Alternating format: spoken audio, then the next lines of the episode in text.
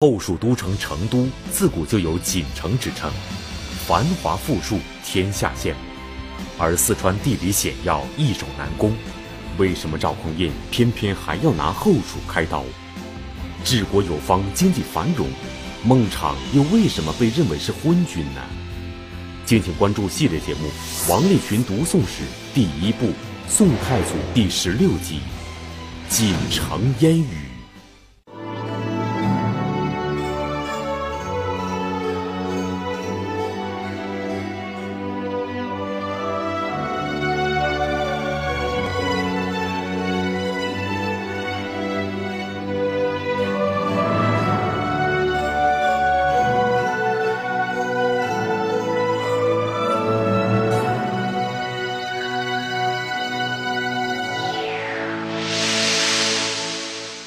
赵匡胤一箭双雕，不但灭掉了荆南、湖南两个割据政权，还在南方两个政权南唐、后蜀之间插入了一把尖刀，切断了他们之间的联系，让他们只能单打独斗，各自为战。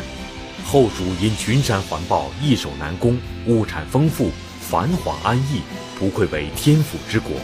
其都城成都自古就有锦城之称。而下一步，赵匡胤的目的正是灭掉后蜀。那么，后蜀为什么会成为大宋王朝统一的主要目标？后蜀皇帝孟昶又究竟是一个什么样的皇帝？为什么很多史书上都说孟昶是一个昏君呢？河南大学王立群教授带领我们近距离触摸历史，全方位关注大宋。百家讲坛系列节目《王立群读宋史》第一部。宋太祖第十六集，锦城烟雨。赵匡胤为什么会把他的目光集中到巴蜀去了呢？巴蜀是一个什么样的一个国家？那么他的皇帝又是一个什么样的皇帝呢？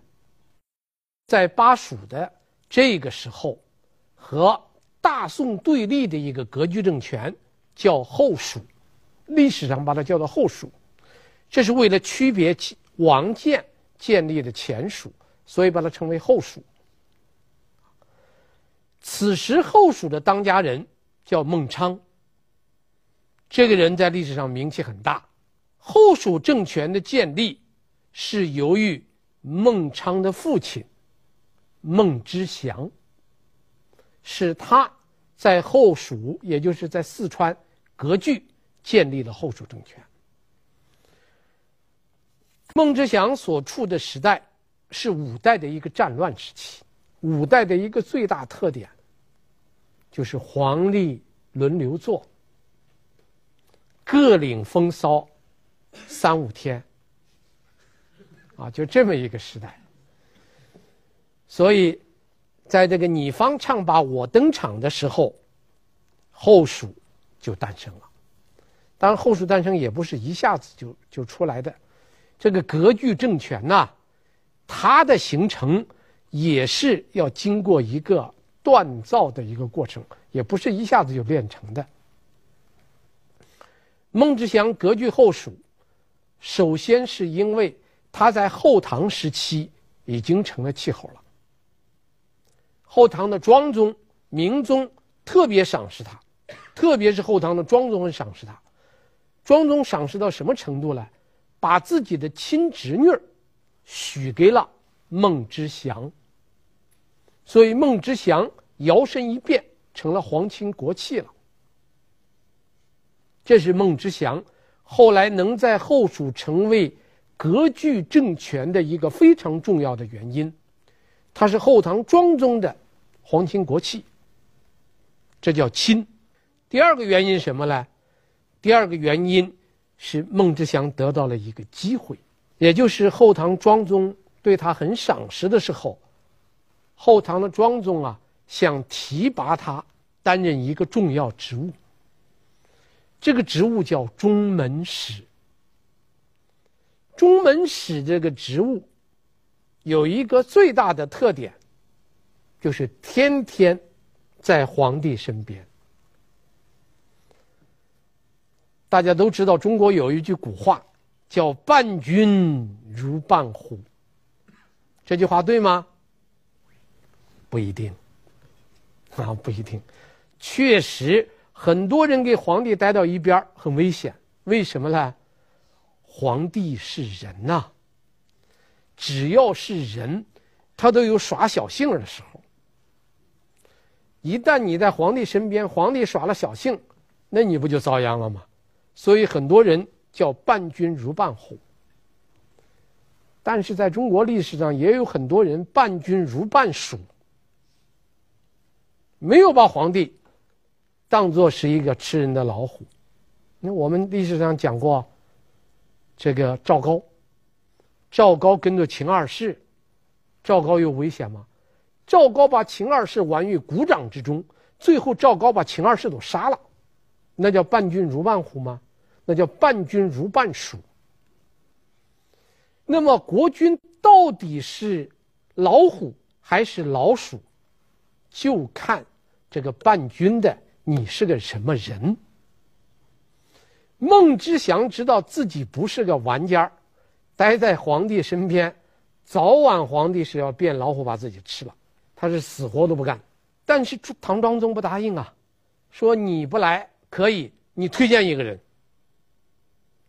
这下子孟知祥。犯了难，他考虑来考虑过去，他就推荐了他的一个朋友，叫郭冲涛。他把郭冲涛推荐去做中文使。郭冲涛这个人是个伴君如伴鼠的人，在领导身边他如鱼得水。唐庄宗对他非常信任，所以郭崇涛在后唐庄宗这个朝啊。官做的很大。后来他奉命去平定蜀地，就平定前蜀。当他去平定前蜀出发之前，他给唐庄宗留了个话：“我去平蜀没问题，我肯定能把蜀地拿下来。但是我拿下蜀地之后，有一条，要派一个得力的人去镇守蜀地。”我推荐一个人，是谁呀？孟知祥。孟知祥推荐他做中文使，然后他推荐孟知祥做西川节度使。为什么呢？这叫报恩。郭崇涛是个知道感恩的人，他知道他有今天是孟知祥的推荐，所以他就推荐孟知祥。去担任西川节度使，唐庄宗就答应了。所以郭崇涛很快把蜀地、把前蜀给灭了。灭了前蜀以后，唐庄宗也没有食言，就按照原先和郭崇涛的约定，派孟知祥做了西川节度使。你看，这机会就这样来了。他先帮了别人，反过来别人反手再帮了他，他就有了机会了。可见，这人多修路，比那个多垒墙还是要好，啊，多修一条路，就多了一条路。孟知祥在蜀地干得兢兢业业，有声有色，是个非常称职的封疆大吏。但是唐明宗去世以后，后唐的王室矛盾重重，争权夺利。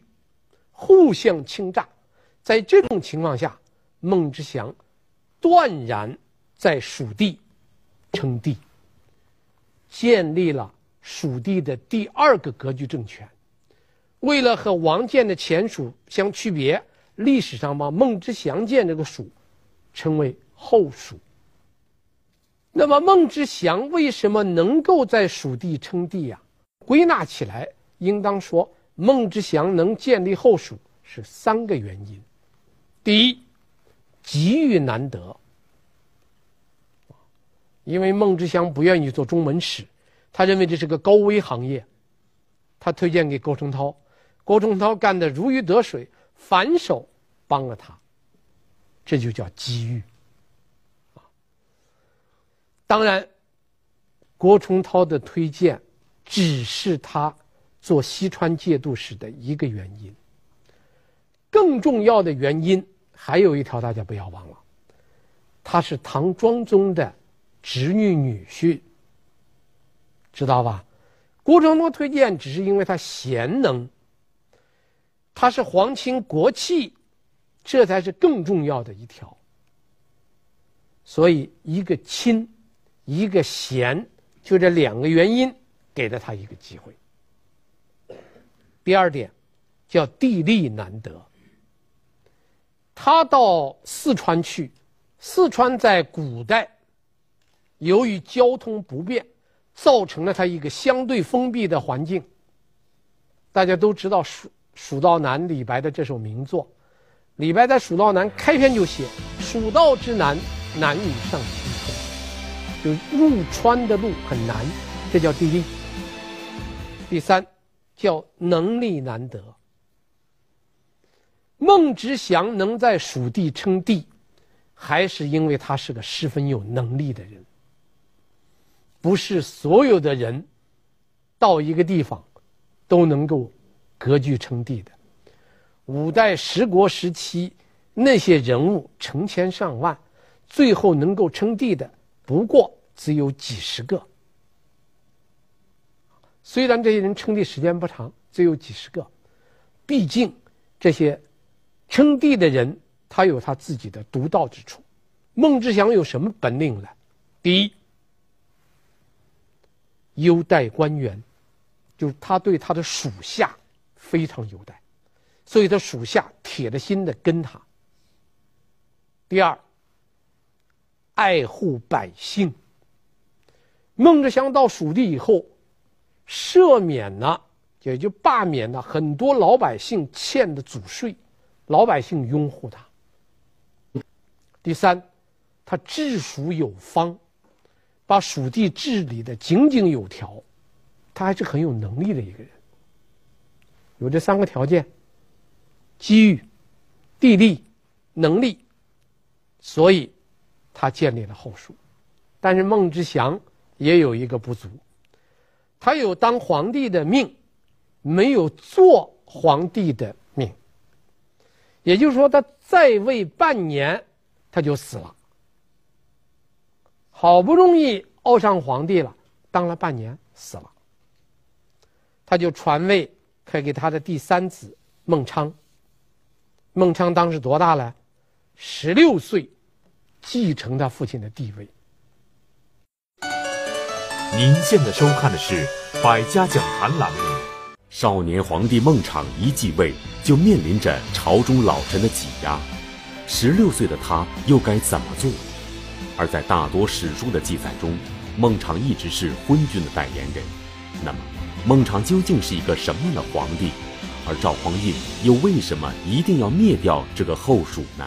孟昶这个人，我们称为这个后蜀的一个有争议的皇帝。关于孟昶，目前在历史上给学术界有两种看法。从历史文献的记载来看，大多数文献说孟昶是个昏君，少数文献披露了一些材料，说了另外一种情况。特别我们看《宋史》，《宋史》是把孟昶写为昏君，亡国之君。但是亡国之君不见得都是昏君。我们着重要谈的孟昶是一个什么样的皇帝？赵匡胤为什么要灭后蜀？这两个问题是这我们这一集的重点。孟昶继位以后啊，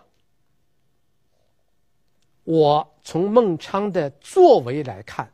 我认为孟昶是一个有作为的一个皇帝，至少说孟昶即位的前期是个十分有作为的皇帝。我们来看几件事儿。第一，巩固政权。十六岁的孟昶从他父亲接过了皇位以后，并不太平，主要是他父亲手下的一些老臣不服他。他很难驾驭这些老臣，这里边有三个人很厉害，一个是大将军李仁憨，第二个是御林军首领张掖。这个李仁憨给张掖两个人还是亲戚，李仁憨是张掖的舅舅，张掖是李仁憨的外甥，这是两个很难对付的人。第三个是节度使李肇。这三个人都很难办。我们先说李仁憨。李仁憨是孟昶即位以后大臣中间那个刺儿头中的带头大哥。这个人，我们看两件事儿说明这个人为什么是个刺儿头。啊，这个人可以说是素有不臣之心。第一。他曾经摆过鸿门宴。孟知祥在活着的时候，也就是在后唐庄宗时期，有一次，孟知祥的部下李仁憨和他的外甥张掖两个人请孟知祥去吃饭。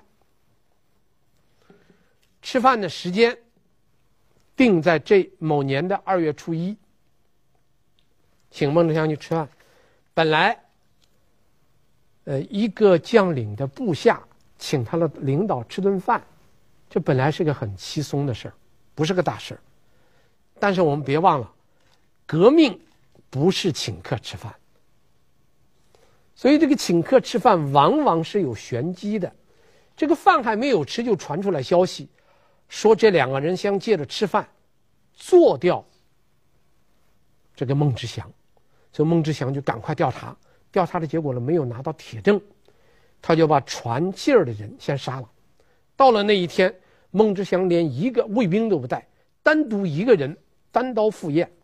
到那去以后，把那个李仁憨惊的跪在地下叩头。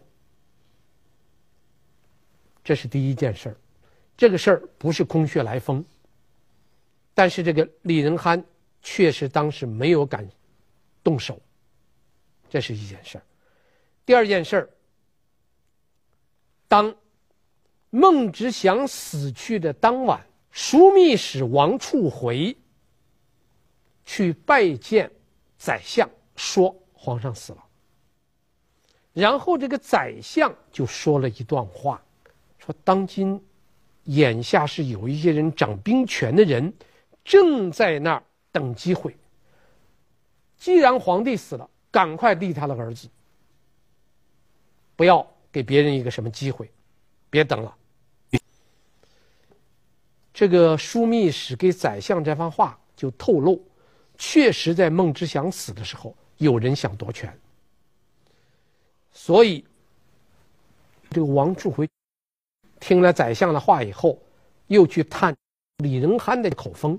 结果一到李仁憨的家里边，看见李仁憨家里边灯火通明，他的随从们都全副武装做好准备，所以这个王处回就没有敢把皇帝死的消息告诉他，赶快回到宫中，把太子叫过来，就在老皇帝的灵柩前举行了个仪式，把新皇帝孟昶给立了。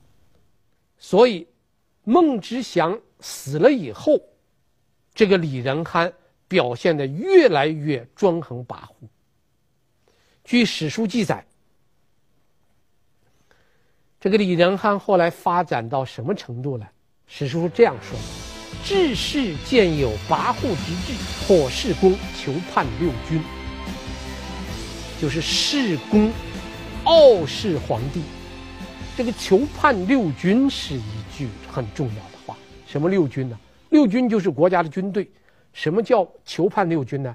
就要求自己来掌管天下的军队。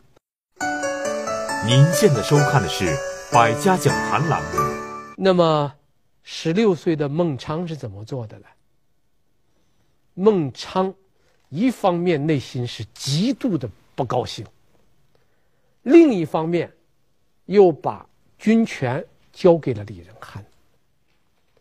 交给李仁憨以后，这个孟昶就秘密调查李仁憨，然后趁李仁罕不防备，招李仁罕进宫，让武士把李仁罕当场逮捕，紧跟着把李仁罕处死。就这样把李仁罕给杀了，杀了非常痛快，杀了非常利索。这可以看出来孟昶这个人手段还是很高明的。杀了李仁罕，他的外甥张掖怎么办呢？孟昶采取了另一个办法。立即加封他的这个外甥为宰相，他对李仁罕采取的是棒杀，对他的这个外甥张掖采取的是捧杀。我先捧住你，你别给我造反，先捧住你再说。杀了李仁憨，确实起到了杀一儆百的作用。我们怎么看得出来呢？我们举另一个人，昭武节度使李肇。李肇这个人也很跋扈，因为他也觉得他是跟着孟知祥打天下的人，没有把那个十几岁的孟昶放在眼里。他去按说新皇帝继位，节度使要进京去拜见皇帝，拜见皇帝要走得很快，结果这个李肇呢是走走停停。一路上游山玩水，给朋友们聚会，走了很长时间才来到宫城。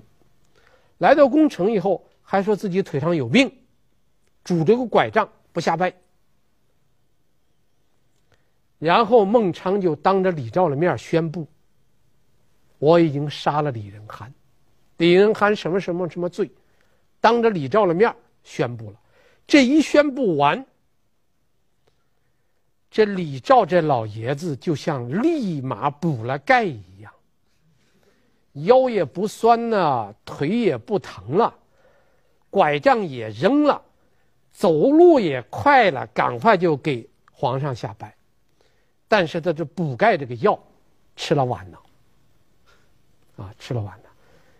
孟昶还是没有放过他，罢了他的官职。把他安排到琼州，就今天的邛崃，安排到那儿居住，监视居住。最后，李肇就死在那个地方了。这叫一杀一罢，杀了李仁憨，罢了李肇。这个孟昶算是巩固了政权。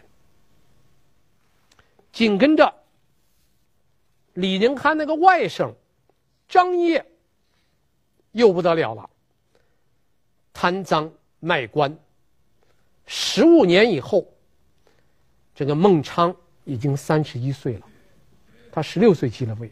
十五年以后，三十一岁的孟昶又温习了一下十五年前杀李仁罕那个办法，把张掖给杀了。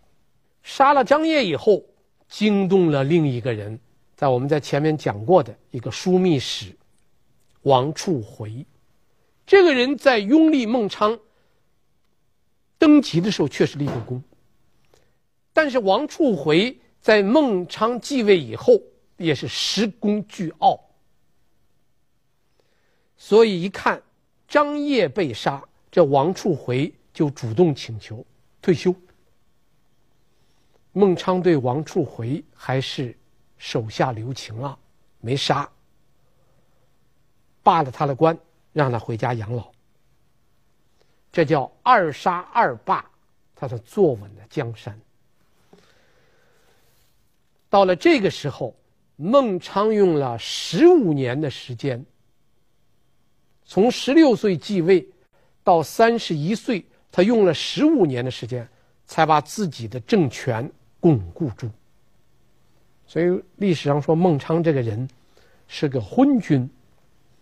我们至少来看他前十五年巩固政权的这些措施来看，他还是很有手腕的一个政治家，不能算是一个昏君。您现在收看的是《百家讲坛》栏目。在政权交接的过程中，年少的孟昶有着惊人的表现。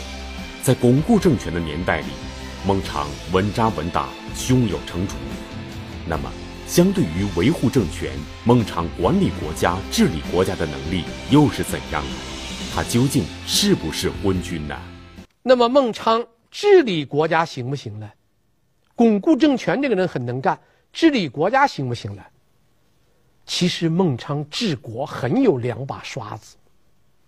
我们举几件事儿来看看。第一件事儿叫撰写官箴。箴是一种文体，是告诫、规劝的一种文体。所谓官箴，就是告诉当官的。能做什么，不能做什么，做什么光荣，做什么可耻，这叫官箴。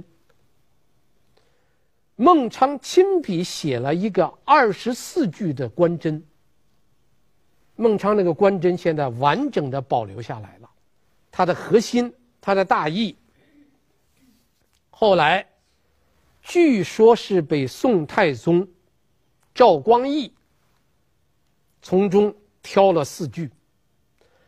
然后请宋代四大书法家之一的黄庭坚把这四句写下来，叫《借时明》，要求各地的官员把这东西刻到石头上，放在自己的官府前面，一共十六个字：“尔奉尔禄，民高，民知。”下民逆虐，上天难欺。这就是非常有名的孟昌的官箴。这意思非常好懂。尔就是你们，说你们这些当官的俸禄从哪里来的？民知民高。官员的所有的俸禄是百姓给你们来的。而老百姓是弱势群体呀、啊，所以叫下民易虐。老百姓很好，虐待老百姓很容易，但是别忘了，上天难欺。你欺负了老百姓，要遭老天的报应。这十六字的官箴，在中国古代影响极大。你从他写的这个官箴可以看出来。他对老百姓是非常爱护的，这么一个爱护老百姓的皇帝，能是一个昏君吗？第二点，设置鬼函，通达下情。孟昌在处理了官员的很多事情以后啊，就发现皇帝最容易受到官员的蒙蔽。那怎么办呢？孟昌就想了一个办法，他在朝堂上。设了一个举报箱，这个举报箱叫轨，啊，叫轨。然后呢，要求所有的官吏，只要老百姓有什么不满意，都可以写成东西投到这个轨里边，然后定期打开给皇帝看，给官员给百姓一个举报。和诉表达诉求的一个渠道，等于是个信访办。就是我有什么要求，我可以写到那个鬼子，皇帝马上就可以看得到。可见这个人他是很重视老百姓的意见的。第三，我们看他纳谏。孟昌做了皇帝以后，和中国所有的皇帝一样，贪恋女色，在他那个巴蜀之地啊，在巴蜀地。广泛的搜罗美女送到宫中，结果有一个大臣给他进谏提了意见，然后孟昌听进去了，就把抓来的宫女全放了，而且赏了那个提意见的官员，赏了很多金子。可见孟昌在蜀地为政期间，应当说还是比较清明的。当然。孟昌后期亡国这个前后，他确实有一些这个昏暗的地方，但是整个来说，孟昌还不算是一个坏皇帝。在孟昌的治理之下，整个巴蜀地方繁荣的很，富的流油。当时巴蜀之地这个后蜀富到什么程度呢？我讲三条，第一。叫国家有钱，相当有钱，有钱到什么程度？灭蜀以后，赵匡胤就派人利用蜀地宫殿里边的那个木材造船，造了两百多艘战船，然后让这些船装载了后蜀宫中的金银器物，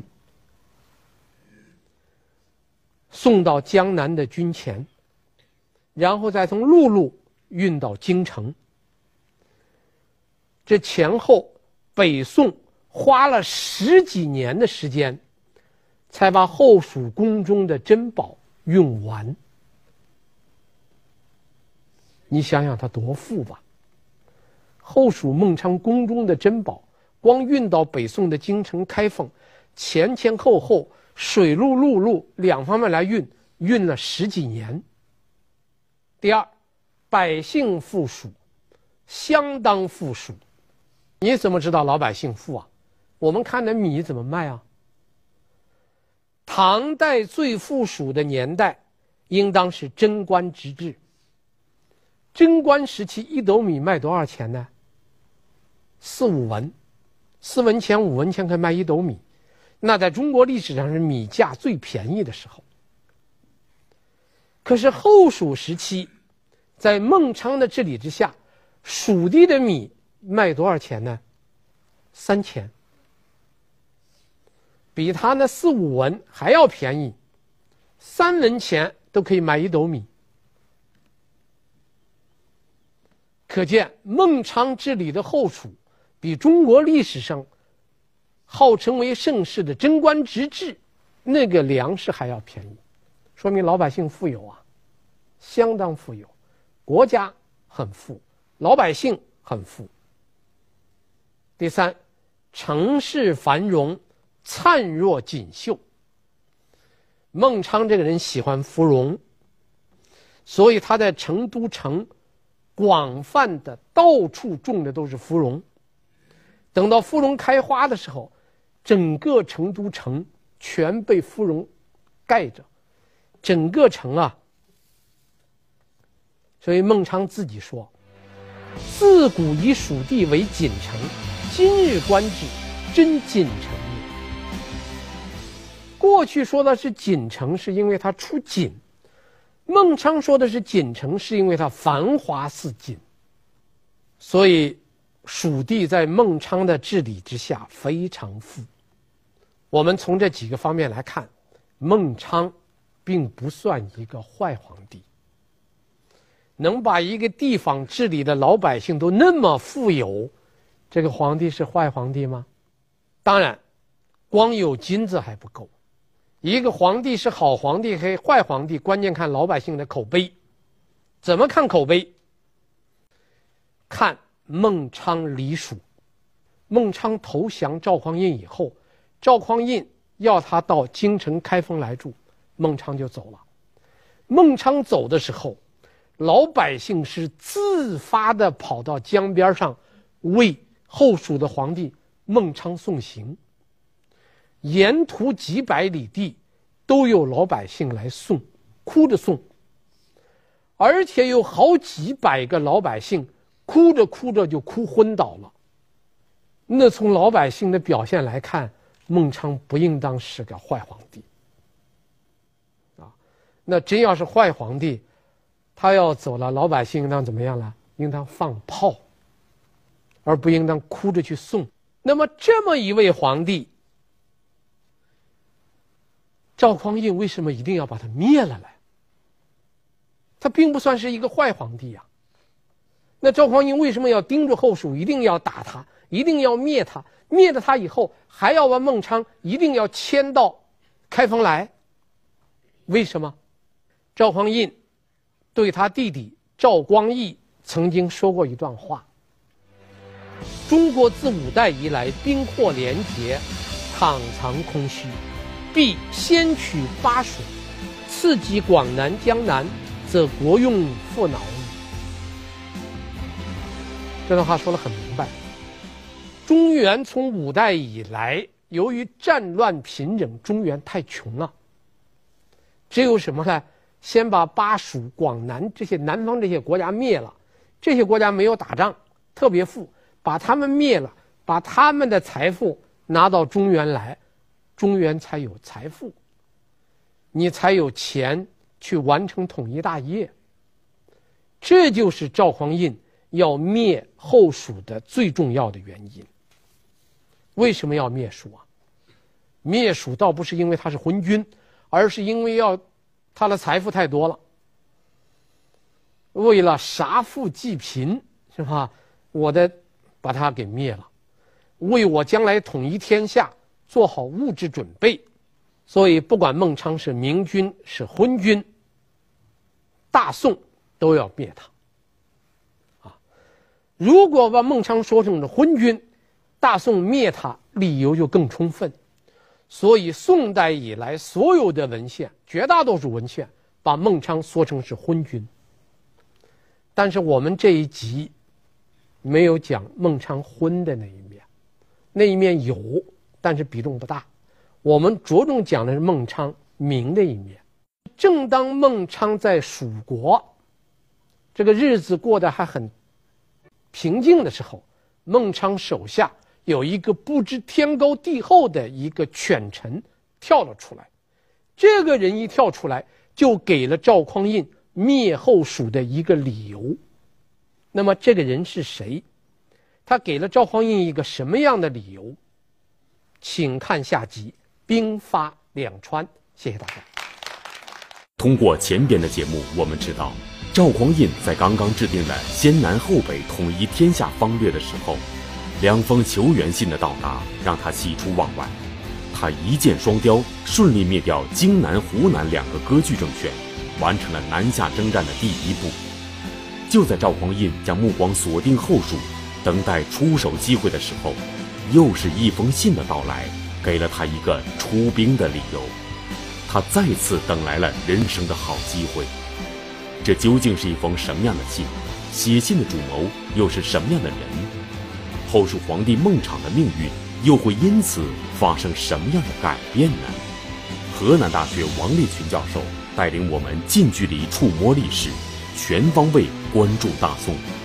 敬请收看《百家讲坛》系列节目《王立群读宋史》第一部《宋太祖》第十七集《兵发两川》。